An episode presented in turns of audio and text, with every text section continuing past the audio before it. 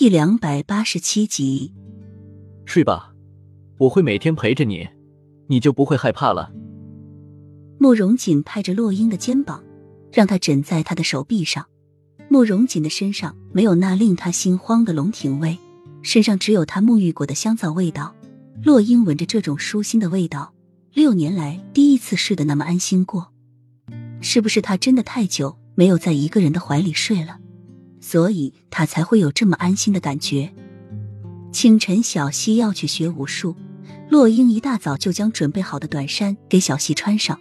洛英虽然没有习过武，但是也知道习武是件很苦的事情。如果不是身处在这个万恶的古代，他也不会让小溪去习武。小溪要吃得饱饱的，不然一会儿就饿了。洛英哄着小溪尽量多吃点。还好今天是阴天，太阳不是那么毒，不然待会练麻步的时候，站在眼光下一晒就是几个时辰，不中暑才怪。夫人，奴婢也想跟着去伺候太子。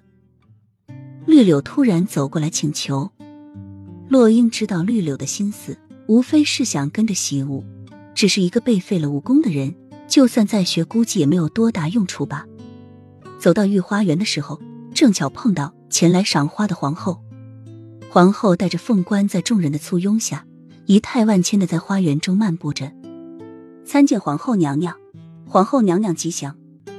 洛英带着一干人等向皇后行礼，而小溪依旧一副傲然的样子，看到皇后过来，便将脸转向一边，似是不屑见到皇后一样。幼梅的一双翦眸气得微微眯起，走到洛英身边时，狠狠的瞪了一眼洛英。但是似乎不解恨，看了一下自己的三寸金莲，冷声道：“本宫的鞋子脏了。”洛英立马就知道皇后想要干什么，却故意说：“是啊，皇后娘娘这双鸾凤和名鞋脏了，可真可惜。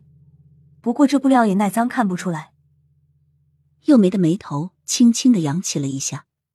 不管看得见看不见，本宫觉得这鞋子脏了就是脏了。樱花夫人，你把本宫的鞋子给舔干净。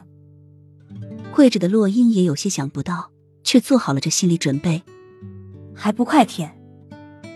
见洛英不动，又没厉声道，神色有些得意。